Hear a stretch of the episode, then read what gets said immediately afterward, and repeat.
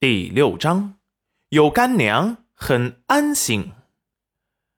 戚云染瞬间被感动，好，一起吃。把整只烤野鸡大的骨头去掉，放入了小景轩的碗中。小景轩却拿起一块，喂到了戚云染的嘴边。干娘先吃，眼神紧张的看着他。戚云染感动的快要哭了。啊呜！一口吞下了小景轩手中的鸡肉，立即让他自己快吃。他也重新拿了一只野鸡吃了起来。小景轩拿起野鸡腿啃了一口，嗯，好吃，干娘好好吃。嘴里嚼着食物，说话有些咬字不清。齐云染轻笑，好吃。你就多吃点，吃完干娘，明日再去给你打回来。吃完干娘，明日再去给你打回来，给你做。三只野鸡不大，他和小景轩不一会儿就把它们给消灭光了，吃的还算饱。小景轩吃完之后，小舌头伸出来，还舔了舔嘴唇外面的蜂蜜，那模样还想吃。戚云染给小景轩泡了一点点蜂蜜水，加了一点酸甜的野果汁。小孩子肠胃弱，不能多喝。他见他实在是还想吃，眼神巴巴、可怜兮兮的看着他，他一个不忍，便泡了一杯蜂蜜水给他。轩宝贝，快喝吧，很甜哦。小景轩立即低头喝了起来。干娘，酸甜的，好喝，好喝吧？喝完运动一下就要睡觉了。喝过药之后，戚云染感觉自己的病好了大半，身体也不再疲惫沉重了。安排好小景轩之后，趁着天还没黑。就收拾起了今日带回来的东西，野兔去皮，然后挂在房梁上风干。这天气回暖不久，也不怕它放一晚上会臭。接着又处理了蜂蜜，把它放入了一个坛子中。坛子是小景轩从床底下搬出来的，很多灰，不过他清洗一下还是能用的。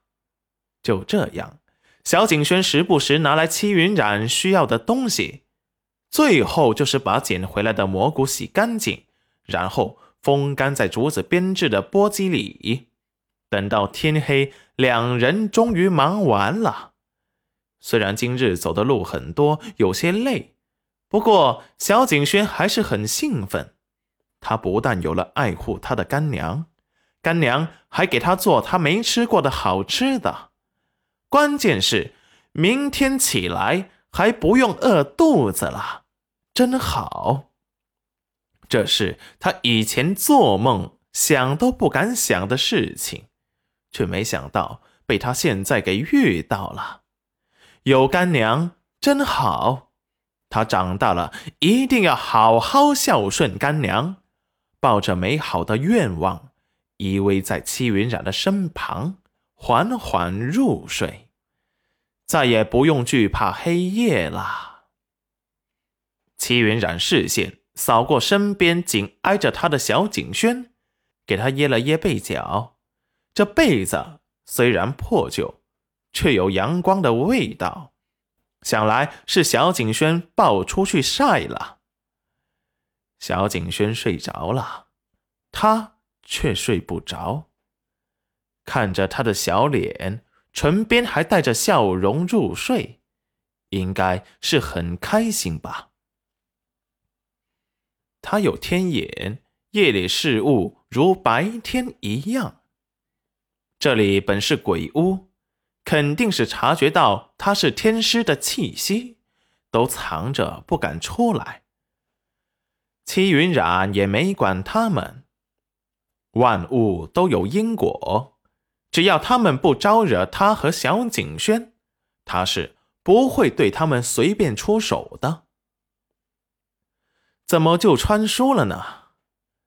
怎么样才能够回去呢？可是回去了，小景轩怎么办？也不知道师傅会不会发现他不见了。太多的问题想得他头疼，索性便不想了，随遇而安吧。四海皆兄弟。在哪里都能生存，在遇到任何危险时，先保住命才是最紧要的。这是师傅经常告诫他的话。现在他才明白这几句话的真谛。第二日一大早，小景轩就醒来了，睁开眼第一件事就是寻找戚云染。在看到熟睡中的干娘时，才相信昨天不是他自己做的梦。小心翼翼地爬起来，想要起床给干娘烧洗脸水，齐云染却被他轻微的动作给惊醒了，睡眼迷糊的看向小景轩。